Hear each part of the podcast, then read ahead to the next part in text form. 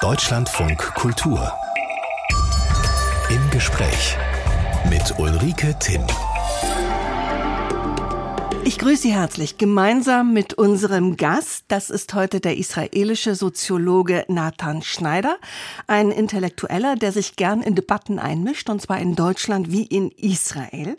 Nathan Schneider ist gebürtiger Mannheimer, Kind von Holocaust-Überlebenden, und er ging dann mit knapp 20 nach Israel und lebt seitdem in Tel Aviv, wo er auch lehrt. Er hat aber immer Kontakt zu Deutschland gehalten, hier auch seine Frau kennengelernt. Derzeit ist er auf Lesereise und ich ich hoffe, wir dürfen ihn in dieser Stunde auch ein bisschen kennenlernen, ihn selbst wie sein Denken. Herzlich willkommen, Herr Schneider. Ja, danke schön und vielen Dank für die Einladung, hier zu sein. Herr Schneider, hier zu sein, sind Sie eigentlich gerne in Deutschland? Gerne in Deutschland. So würde ich es nicht definieren. Ich bin oft hier. Es ist vertraut natürlich. Äh, die Sprache ist vertraut. Die Menschen sind im gewissen Sinne vertraut. Ich bin gerne hier, bin auch manchmal ungerne hier, bin gerne in Israel, bin auch manchmal ungerne in Israel. Ich weiß nicht, ob gerne irgendwie so der richtige Ausdruck ist, aber ich bin hier. Ich glaube, es war insofern schon der richtige Ausdruck, weil Sie den ganzen Fächer aufgespannt haben, um den es in unserem Gespräch gehen wird. Der israelische Soziologe Nathan Schneider besucht uns heute. Er lebt seit Jahrzehnten in Tel Aviv, wurde aber geboren in Mannheim 1954 als Sohn zweier Eltern, die den Holocaust überlebt haben.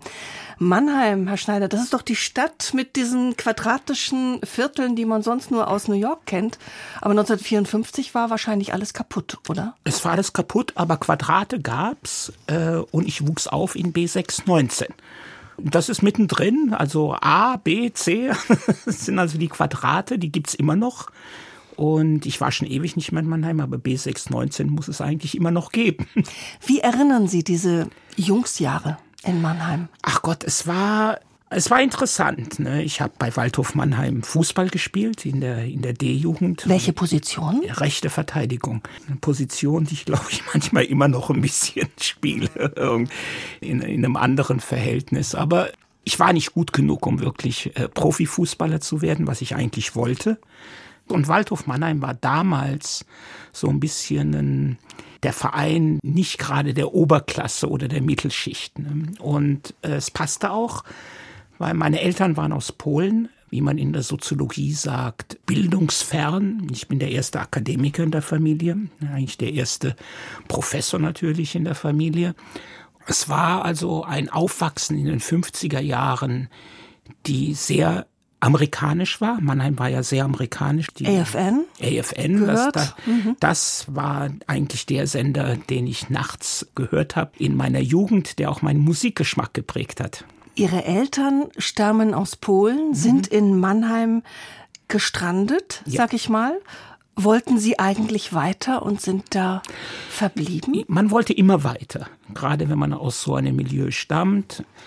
Meine Eltern sind, wie gesagt, haben den Holocaust in Polen überlebt, konnten dann aus Gründen, die inzwischen historisch auch bekannt sind, die mit damit zu tun haben, dass Überlebende, die in Polen zurück wollten nach Hause, von den Polen nicht sehr willkommen geheißen wurden. Und es gab auch Pogrome gegen Juden in Polen, die überlebt haben.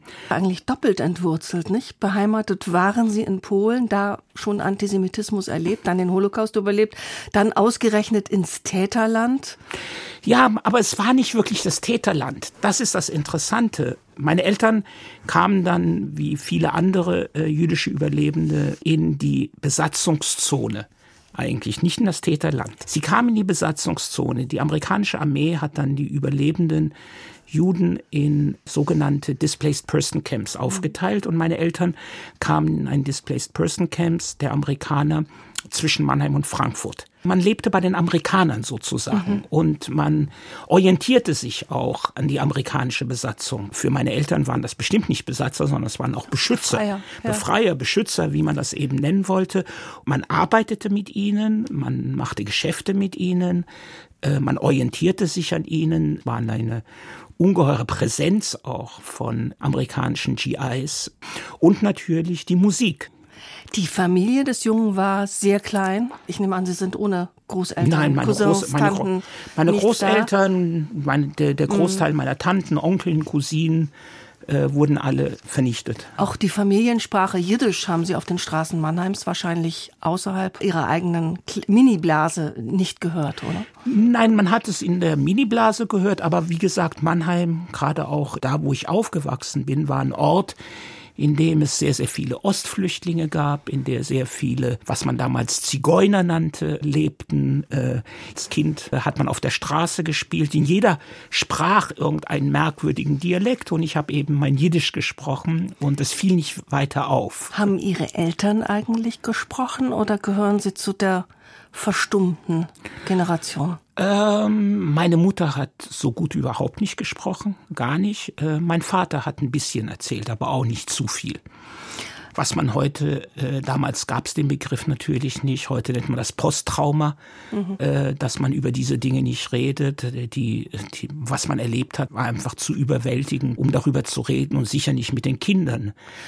Und der exzellente Fußballer, so auch wenn es zum Profi nicht gereicht hat, hat dann das Gymnasium besucht in Mannheim und wollte dann als sehr junger Mensch nach Israel.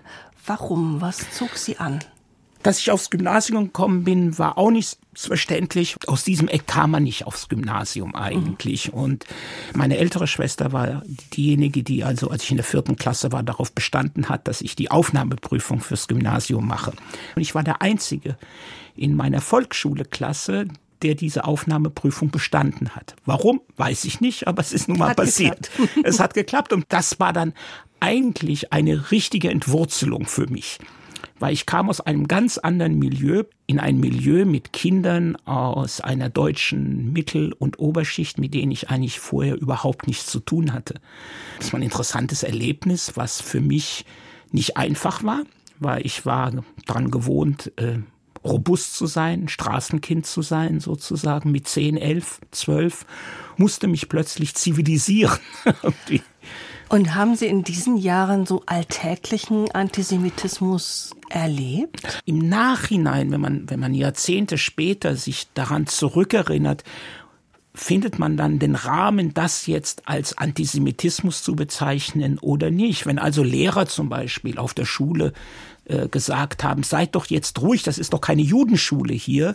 Das rutschte denen einfach so raus. Das ist, war ganz normal irgendwie und ich glaube nicht, dass ich damals, sagen wir mal mit zwölf oder mit 13, irgendwie gedacht habe, dass das eine antisemitische Bemerkung sei.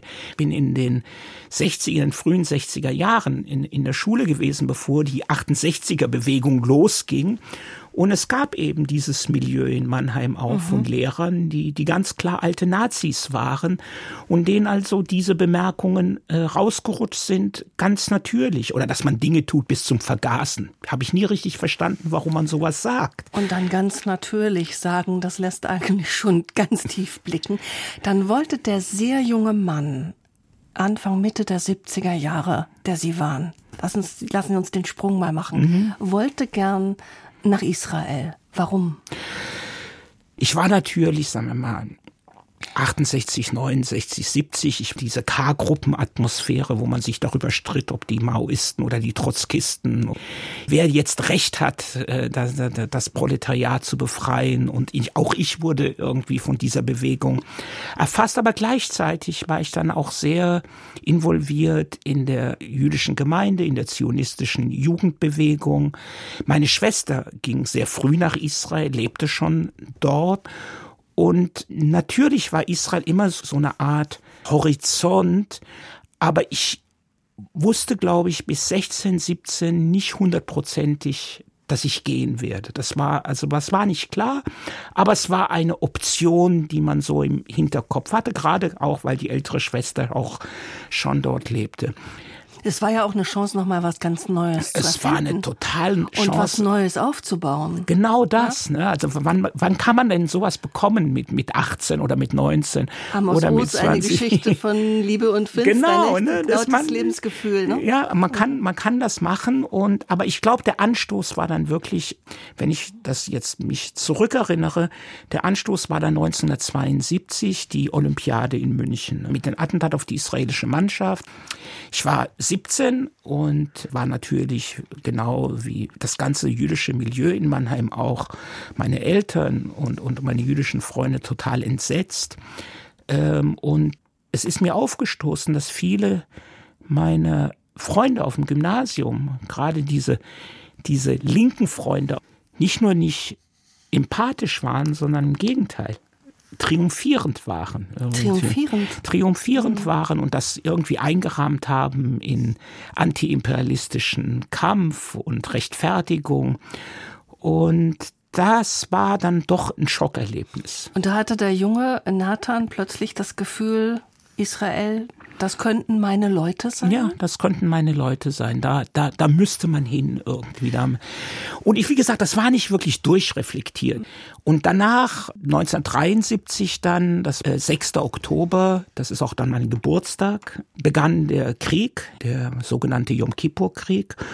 Und ich glaube, in der Zeit auch, wo meine Schwester in Israel war, wo ihr Mann äh, Soldat war auch und gekämpft hat, da war es dann hundertprozentig sicher, dass ich dann irgendwie nach Israel gehen werde. Ja. Heute, Herr Schneider, ist die israelische Gesellschaft sehr gespalten. Sie hat gerade zum fünften Mal in drei Jahren gewählt, mit dem Ergebnis, dass in demokratischen Wahlen eine Regierung gewählt wurde mit Ministern, die Überzeugungen haben, die man eigentlich nicht mehr demokratisch verorten kann. Aber sie sind gewählt und viele in Israel protestieren, andere sind glücklich. Eine ganz gespaltene Gesellschaft. Erschüttert das den Staat bis in den Grund, was gerade abläuft? Ja, ich würde schon sagen, dass es den Staat, also dass die Gesellschaft ist erschüttert, der Staat vielleicht nicht. Also der Staat ist, glaube ich, sehr stabil.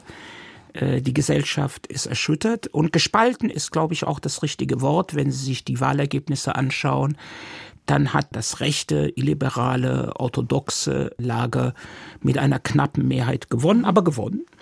Auf der anderen Seite die Stadt, in der ich lebe, Tel Aviv, die drei Parteien, also die zentristische Partei und die beiden linken Parteien, wenn Tel Aviv vom Land gespalten würde, hätten dort die absolute Mehrheit. Ne? Und das ist auch, glaube ich, das, was diese Spaltung ausmacht. Es ist also nicht, dass diese Illiberalität, die sich gerade in der israelischen Regierung festsetzt, durchgehend ist in den israelischen Sind ja auch Lager. Tel Aviv ist sehr liberal, Jerusalem ist konservativer. Ich staune überhaupt jedes Mal, Herr Schneider, wenn ich Nachrichten aus Israel höre, wie viel Widersprüche ein und dieselbe Gesellschaft offenbar doch aushält. Zum einen ein kleines Land, ein sehr kleines Land, das jeden aufnimmt, der Jude ist. Zum anderen ein moderner Hightech-Staat mit Start-ups, Tel Aviv entstanden als Folge der Shoah und eben auch für einen Teil der Israelis allein ein theologisches Projekt, äh, das sie auch als solches verteidigen. Und in einem Land, in dem eine, eine starke Minderheit von Arabern lebt. Also alles Dinge, die im Grunde äh, sortiert nicht zusammenpassen. Staunen Sie auch manchmal, wie viel Widerspruch Ihre Gesellschaft in Israel aushält? Ja, ich, ich staune da sehr und ich habe mein Erstaunen auch, glaube ich, in einem meiner Bücher, sehr, in, in, das ich auf Deutsch geschrieben habe, äh, Gesellschaften in Israel auch zum Ausdruck gebracht, in dem also ich dem diese Widersprüche irgendwie gegenübergestellt habe. Es sind nicht nur Widersprüche, es sind in der Tat völlig konträre Vorstellungen, was das gute Leben angeht, was überhaupt Leben angeht.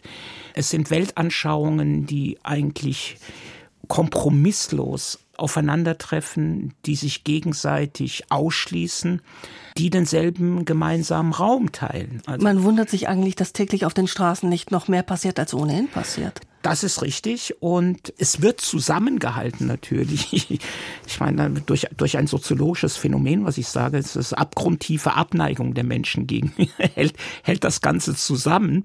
Aber. Das ist auch ein bisschen ironisch gemeint. Das nicht? ist natürlich auch. Je mehr man sich hasst, desto enger lebt man zusammen. Desto enger lebt man zusammen. Wie eine nicht. dysfunktionale mhm. Familie im gewissen Sinne, ja. ja. Aber es ist auch deswegen hält es, weil jeder glaubt im gewissen Sinne, das richtige Israel zu vertreten und dafür bereit ist zu kämpfen. Und es sind diese verschiedenen Formen, die natürlich auch damit zusammenhängen, dass Israel auch ein jüdisches Projekt ist, dass die jüdische Reaktion, die jüdische Reaktion auf die Modernität eben auch so verschieden sind. Ne? Ob das jetzt Universalismus ist, ob das Partikularismus ist, ob das Religiosität ist, ob das Säkulares ist, ob das links ist, ob das rechts ist. Und letztlich teilen sich alle diese Strömungen eine Welt. Bringt mich auf den Gedanken in einer Rückblende, die derzeitige Regierung Netanyahu, wie gesagt, die, die dritte in fünf Jahren. Und aber sein Innenminister musste er gerade entlassen, nicht weil er ein Ultraorthodoxer ist, sondern weil er schlicht äh, Steuerkriminalität mhm. am Stecken hatte. Könnte es sein, dass sich diese dann doch sehr rechtsaußen gerichtete Regierung genauso schnell wieder erledigt, wie sie gekommen ist? Das ist möglich, alles ist möglich. Ich, ich schließe das nicht aus, obwohl sie natürlich äh, darauf hinarbeitet, dass das nicht passieren wird. Ne? Und Netanyahu ist schon ganz, eine ganze Zeit am Ruder. Ja, und äh, es handelt sich ja das, das, was in Israel gerade passiert, nicht nur ein Regierungswechsel, sondern es ist der Versuch eines Regimewechsels auch. Ne? Also eine Demokratie, sagen wir mal, eine formale Demokratie, die also auch auf Gewaltenteilung beruht, diese Gewaltenteilung abzuschaffen, äh, die also, sagen wir mal, den Populismus bis ins Extreme führt, aber das natürlich auch noch untermauert wird mit Orthodoxie und mit Theologie, was ja auch nicht gerade für, sagen wir mal, liberale Kompromisse zugänglich ist. Aber wie erleben Sie das in Ihrem liberalen Tel Aviver Alltag? Tel Aviv, was in Israel so eine ganz andere Strömungen mhm. vertritt, eine ganz andere Insel hat. Wie erleben Sie das in Ihrem Alltag? Im, wie gesagt, im Tel Aviver Alltag ist das schwer nachzuvollziehen. Merkt ich glaube, da, da, da kann man, da kann man mit Leuten, glaube ich, aus Istanbul ähnliche Erfahrungen austauschen, weil jeder, der in Istanbul war, kann auch erleben, was für eine vibrante, liberale, offene Stadt das eigentlich ist. Und, und Tel Aviv ist dasselbe. Ne? Tel Aviv ist eine hocherotisierte Stadt, es ist eine kapitalistische Stadt, es ist eine Hightech-Stadt, es ist eine queere Stadt, eine Stadt der Kunst, es ist eine Stadt der Filmemacher und Macherinnen und äh, des Balletts und alle möglichen Sachen. Ich glaube auch nicht, dass daran gerührt werden wird. Ich glaube auch nicht, dass die israelische Orthodoxie und die israelische Rechte daran rühren möchten, weil es im gewissen Sinne auch das Aushängeschild von Israel ist. Wir sind das Vorzeigeschild auch, dass es nicht so schlimm steht um diesen Staat. Und hier wird ja natürlich auch das Kapital geschaffen. Also nicht nur das kulturelle Kapital, sondern das, das finanzielle Kapital. Und also letztlich müssen alle miteinander nicht auskommen, aber klarkommen, ob sie wollen oder nicht. Ob sie wollen oder nicht, weil ich kann mir ja auch nicht die Augen zumachen vor den demografischen Wandel, der in Israel stattgefunden hat, vor den vielen gläubigen Menschen. Und wir haben noch gar nicht über die Besatzung gesprochen, die seit 1967 natürlich auch ein Teil der Erfahrung ist. Und die Ungleichheit, die jenseits der grünen Linie sich dort abspielt. Sagen wir mal so, die, die, das liberale, weltoffene Israel muss sich natürlich auch an dem weltverschlossenen Israel die ganze Zeit orientieren und umgekehrt. Damit sind wir schon mitten im soziologischen Denken von Nathan Schneider. Lassen Sie uns mal versuchen, ein bisschen zu fassen, womit Sie sich oft befassen in Ihren zahlreichen Büchern und in den Diskussionen. Ein Begriff, dem Sie offenbar viel Nachdenken beimessen, ist Universalismus. Das ist offenbar ein Schlüsselbegriff für Sie. Und ich fand es sehr spannend, wie Sie das angehen, denn man denkt zum Beispiel universelle Menschen Menschenrechte, die für alle gelten, unabhängig von Geschlecht, Herkunft, Hautfarbe, Religion, ist doch was Wunderbares, was Erstrebenswertes, würde erstmal jeder unterschreiben. Und dann kommt Nathan Schneider und sagt sinngemäß, man darf trotzdem nicht alles über einen Kamm scheren, denn dann werden Interessen, und zwar jüdische Interessen, oft rundweg vergessen. Erläutern Sie uns das doch mal ein bisschen. Da stutzen doch bestimmt noch andere außer mir. Ja, sicher. Und äh, der, der Ursprung dieses Stutzens, glaube ich, liegt äh, 2000 Jahre zurück, würde ich sagen. Und zwar ist für mich, sagen wir mal, der Konflikt zwischen dem Universalismus und dem jüdischen partikularen Leben liegt, liegt eigentlich im Christentum. Und das ist jetzt sehr Philosophie in einem Satz. Das müssen Sie ein bisschen überhaupt gar nicht. Das ist überhaupt nicht sehr viele Philosophie in einem Satz. Aber das Christentum ist ja nichts anderes am Anfang gewesen als ein universalisiertes Judentum. Und wenn Paulus sagte, es gibt keine Juden mehr und keine Griechen, wir sind alle eins unter dem Banner des Erlösers Jesus, dann heißt das eigentlich, dass wir alle zu einer großen Glaubensgemeinschaft werden. Und äh, das war ja das, was das Christentum eigentlich am Anfang wollte. Und die Juden blieben dann sozusagen als ein Beispiel für diejenigen, die den Messias nicht akzeptieren, als eine partikulare Gruppe, die weiterhin an ihrer Identität festhält. Das ist jetzt die Wurzel, aber was macht das 2000 Jahre später 2000 in Bezug auf, auf universelle Menschenrechte? Warum müssen Sie da noch einflechten? Aber es gibt trotzdem Einzelinteressen, die davon nicht abgedeckt werden und die davon berührt werden und für die man eintreten muss. Wie gesagt, die jüdische Identität ist per Definition eine partikulare Identität. Mhm. Jude sein heißt auch unter anderem, dass man etwas ist, aber auch, dass man etwas nicht ist. Und darum geht es eigentlich. Ne? Bei den Universalismus wird ja sozusagen wirklich, es wird absolute Gleichheit eingefordert. Gleichheit, die als Leidenschaft auch eingefordert ist, die wo Juden dann sagen können, ja, wir sind ja natürlich auch für Gleichheit, aber wir wollen unsere Partikularität, wir wollen unser Jüdischsein bewahren. Können bewahren Sie ein Beispiel wollen. geben, wo das vielleicht nicht geht, wenn man das durchzöge? Es, Minderheitenrechte zum Beispiel, der, mhm. der Konflikt zwischen Minderheitenrechten und Menschenrechten.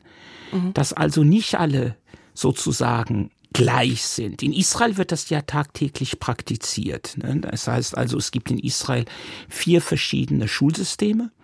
Das allgemeine, universale Schulsystem, das religiös-staatliche Schulsystem, das orthodoxe Schulsystem und das arabische Schulsystem. Das schlägt sich auch nieder, dass es Gesetze gibt, die zum Beispiel, die nicht für alle gleich sind. Also wie zum Beispiel die Einberufung in die Armee.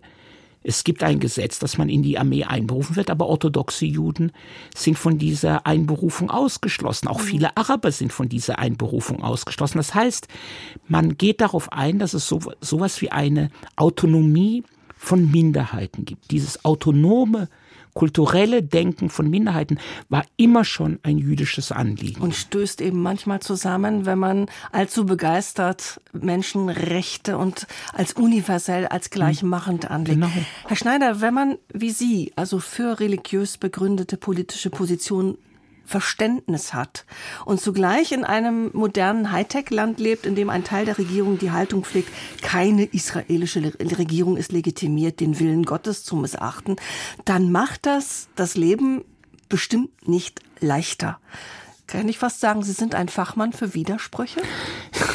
Das ist schön gesagt. Es ist nicht so, dass das Leben nicht einfach ist, es wird unmöglich. Weil wie argumentiert man politisch mit jemandem, der die Politik unter dem Banner Gottes stellt? Und der immer meint, dass er recht hat. Und der damit immer Fall. meint, dass er mhm. recht hat. Dann kann ich ihm natürlich sagen, du hast nicht recht. Und mich in meinem Recht haben, dass mein Gegenüber nicht recht hat, wohlfühlen. Und das tun auch die meisten. Aber was nützt es? Mhm. Ich kann ja jemanden, der gottesgläubig ist, äh, nicht sagen, dass Gott nicht existiert und dass man deswegen keine Politik macht, die Gott gefällig sein soll. Ich meine, ich kann das sagen. Aber das ist dann ein abgebrochenes Gespräch, ein Gespräch, was sich in nichts auflöst. Ich möchte noch eine Brücke schlagen zu einem viel diskutierten Buch, äh, das daran vielleicht auch ein bisschen andockt. Fluchtpunkte der Erinnerung. Genialer Titel übrigens. Zukunft und Vergangenheit äh, sind beide schon drin. Über die Gegenwart von Holocaust und Kolonialismus. Da geht es unter anderem um Erinnerungskultur und sie verwahren sich dagegen. Einer der vielen Gedanken. Beide Menschheits Menschheitsverbrechen, ich sag mal, gegeneinander auszuspielen, indem man fragt, waren sie sich vielleicht nicht doch ähnlich oder womöglich war sogar eines schlimmer als das andere, so eine Art Ranking zu schaffen, sondern beide möchten sie in ihrem Kontext betrachtet wissen. Manchmal haben sich ja Debatten darüber gerade in letzter Zeit so verbissen, dass kein Gespräch mehr möglich schien, etwa bei der Documenta in Kassel, die sich ausdrücklich global verstehen wollte und dann antisemitische Kunst ausgehängt hat. Sie haben mal zugespitzt gesagt, Herr Schneider, das hätte ich hängen lassen. Warum? Ja, sicher habe ich das gesagt. Ich, es ging damals um dieses große Bild mhm. von People's Justice in, in Kassel, das dann von der Dokumentarleitung zuerst zugehängt worden ist und dann abgebaut worden ist. Ich hätte es hängen lassen wollen, gerade weil antisemitische Motive dort zur Schau gestellt worden sind. Ich hätte es hängen lassen wollen, genauso wie ich die Judensäue in den Kirchen lieber hängen lassen wollte, weil ich einfach der Meinung bin, dass man Antisemitismus nicht einfach zuhängen kann oder abbauen kann, sondern dass man offen damit umgehen Was wäre denn dann passiert? Also wenn das hängen geblieben wäre, hätten Sie das als Chance gesehen zum Gespräch ja. oder einfach als Ich hätte äh, es als Chance zum Gespräch gesehen. Als Widerborste in Deutschland als Widerborste, als ein Nagel im Fleisch, als ein Widerspruch und ich glaube, was wir vorhin über, über die israelischen Gesellschaften sagten und diese Widersprüche, die nicht die zu keinem Kompromiss führen und die man aushalten muss. Das war für mich, glaube ich, so der Trigger auch, wie man mit, mit diesen mhm. Problematiken umgeht. Nur ich stelle mal in den Raum, ich glaube, das hätte man in Deutschland nicht ausgehalten, antisemitische Kunst hängen zu lassen, wenn es da eine Diskussion um die gibt und die dann zu zeigen, oder? Ja, aber was war die Alternative? Die Alternative ist, dass man es abgehangen hat und dass dann diejenigen, die die Kunst ausgestellt haben, äh, sich in eigene Widersprüche verwickelt haben und gesagt haben, das war nicht so gemeint und sie wollten ja niemanden verletzen, aber und hin und her, dann hätte man es lieber hängen lassen sollen, man hätte die Künstler daneben stellen können, man hätte mit ihnen diskutieren können und äh, man hätte offen damit umgehen können. Und ich glaube, dass gerade für uns jüdische Menschen und gerade für jüdische Menschen in Deutschland es ungeheuer wichtig ist, dass man äh, offen und affirmativ mit antisemitischen Symbolen, die es in der Öffentlichkeit gibt, umgeht, anstatt immer irgendwie betroffen zu sagen, für Antisemitismus gibt es in Deutschland keinen Raum. Es gibt ja Raum für ihn. Nathan Schneider, geboren in Mannheim, zu Hause in Tel Aviv, hat immer den Kontakt zu Deutschland gehalten und gepflegt. Herr Schneider, schreiben, publizieren Sie eigentlich auf Deutsch oder auf Hebräisch?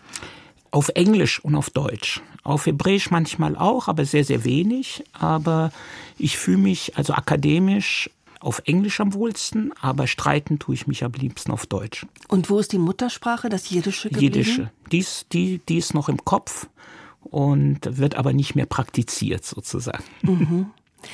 Während sich Nathan Schneider 1974 nach Israel aufmachte, kommen heute viele junge Israelis nach Deutschland, vor allem gern nach Berlin.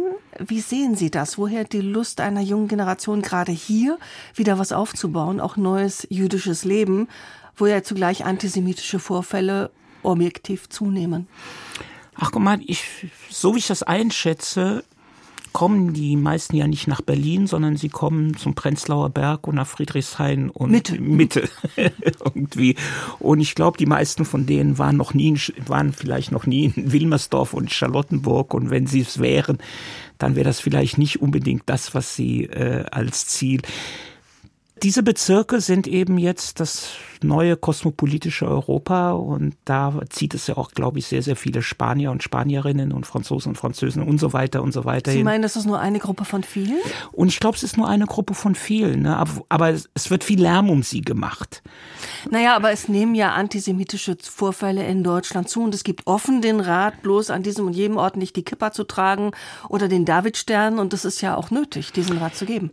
Das stimmt, äh, obwohl das natürlich ein Rat ist, den man nicht unbedingt einhalten muss. Aber ich glaube, die meisten Israelis, die nach Berlin kommen, sind davon gar nicht betroffen, weil sie kommen als Israelis nach Berlin und sind in der Hinsicht nicht, sagen wir mal, traditionelle oder fromme Juden und Jüdinnen, die also auch offensichtlich Juden sind. Mhm.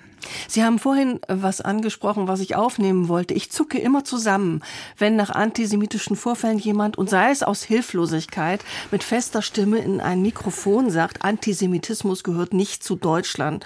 Natürlich gehört er dazu, er ist ja da. Und zugleich gibt es so viel Informations- und Bildungsmöglichkeiten wie noch nie. Die jüdischen Gemeinden trauen sich inzwischen viel offener zu sein, laden oft ein.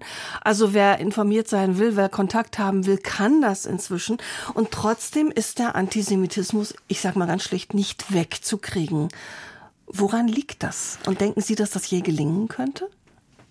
Schauen Sie, wenn, wenn Sie die Frage so formulieren, dann formulieren Sie die Frage ja in einer gewissen Weise, dass Antisemitismus wie so ein bisschen Lärm im Betriebssystem ist oder eine Störung im Betriebssystem. Aber ist er ja nicht. Er gehört mit eigentlich zu jeder modernen Gesellschaft. Davon ist Deutschland natürlich nicht ausgeschlossen, aber wegen der deutschen Vergangenheit hat es natürlich einen ganz anderen Stellenwert. Natürlich gibt es Antisemitismus in Deutschland. Warum soll es hier ausgerechnet keinen geben?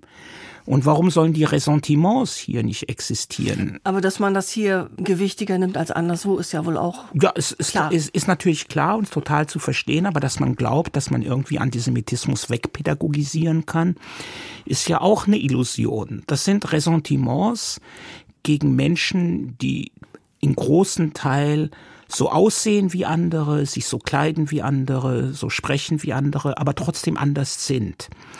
Und es ist ein Ressentiment, glaube ich, gegen diesen Partikularismus, was wir vorhin auch sagten. Na gut, aber das ist die schöne soziologische, intellektuelle ja. Debatte. Und wenn jemand versucht, in eine Synagoge zu kommen, die Tür einschlägt und dabei Menschen umbringt, ist das ein ganz anderer Stellenwert. Und solche Ereignisse haben einfach zugenommen. Der Hass im Allgemeinen hat zugenommen und die Brutalität hat zugenommen. Das ist, das ist auch, sagen wir mal, soziologische Binsenwahrheit. Ich will das gar nicht schönreden. Ganz im Gegenteil. Ich glaube nur, dass Antisemitismus zu einer modernen Gesellschaft gehört. Das heißt nicht, dass es so sein muss. Und ich habe auch totale Bewunderung für Gruppierungen und Pädagogen und Pädagoginnen, die das in gewissem Sinne abschaffen wollen. Aber das ist eine Illusion. Das ist eine, dass, dass man sich die Hoffnung macht, in einer Gesellschaft zu leben, wo es keine Ressentiments gegen Juden und Jüdinnen gibt. Sowas kann es nicht geben. Das heißt dann auch, der israelische Soziologe schaut auf diese Problematik in Deutschland mit einer Gelassenheit, die man in Deutschland nicht hat und vielleicht auch nicht haben kann? Ich weiß nicht, ob das Gelassenheit ist. Ich sehe, was ist. Mhm. Und ich versuche es zu benennen. Und ich will gar nicht sagen, ach Gott, Antisemitismus darf im öffentlichen Raum in Deutschland nicht sein. Kann ich sagen, wenn ich Politikerin oder Politiker wäre, würde ich das wahrscheinlich auch sagen. Ne? Das gehört mit zum Repertoire. Aber wenn ich, sagen wir mal, Teil der jüdischen Repräsentanz hier wäre, dann würde ich sagen, okay, es gibt Antisemitismus. Wie gehen wir damit um? Wie benennen wir das? Wir können uns nicht auf die deutsche Gesellschaft verlassen, irgendwie uns hier sicherer zu machen. Wir müssen damit umgehen. Jetzt haben Sie es umrissen. Wie benennen wir das? Wie gehen wir damit um? Haben Sie eine Idee für eine Antwort? Ähm, ich würde sagen affirmativ. Das heißt also, sein Judentum nicht verstecken und ganz bewusst kulturell jüdisch zu sein auch und stolz auf sein, auf sein jüdisch sein zu sein und damit auch umgehen. Sich auch mit Antisemiten einlassen, mit ihnen reden. Also mit denjenigen, die nicht gleich zuschlagen wollen, sondern mit denjenigen, die Ressentiments gegen Juden haben und versuchen mit denen irgendwie auf, aber nicht auf dem Prinzip, wir sind alle Menschen und wir sind alle gleich, sondern auf dem Prinzip, was ist euer Problem mit uns? Benennen wir das mal. So wie man in Israel diskutiert. Unser Gast Nathan Schneider, israelischer Soziologe, der mal Fußballprofi werden wollte und der erste Intellektuelle in seiner Familie wurde. Herr Schneider, haben Sie Waldhof Mannheim eigentlich noch im Blick? Ja klar, ich habe eine App, wo ich immer sehe, wie die spielen. Und ich weiß auch, dass es ein bisschen problematischer Verein ist, so von wegen gerade seiner Fans gegenüber. Das spielt keine Rolle, wenn ich das aus Tel Aviv aus betrachte. Ich weiß genau, wo die in der dritten Liga stehen und sitzen. Die Verbindung steht. Hat Tel Aviv einen begeisternden Fußballverein? Ja, klar, Hapoel Tel Aviv. Es gibt auch Maccabi Tel Aviv, aber das sind die Bösen. Ich bin bei den Guten. Das ist, das ist ein anderer. Das ist der Hapoel Verein. Ne? Das ist sozusagen die, der alte Arbeiterverein. Der St. Pauli von Tel Aviv. Der, der St. Pauli von Tel Aviv, ja. genau. Und die verfolge ich natürlich auch sehr gerne. Ja, vielleicht sollten Menschen ihre Konflikte öfter mit Sportsgeist auf dem Platz austragen. Vielleicht ist da was dran. Da ist bestimmt was dran. Ne? Nathan Schneider, danke, danke für Ihren Besuch. Ich wünsche Ihnen, dass Sie noch auf den Weg vom heimatlichen Tel Aviv nach Deutschland finden und ich wünsche uns das auch. Vielen Dank. Ja, danke Ihnen für das Gespräch.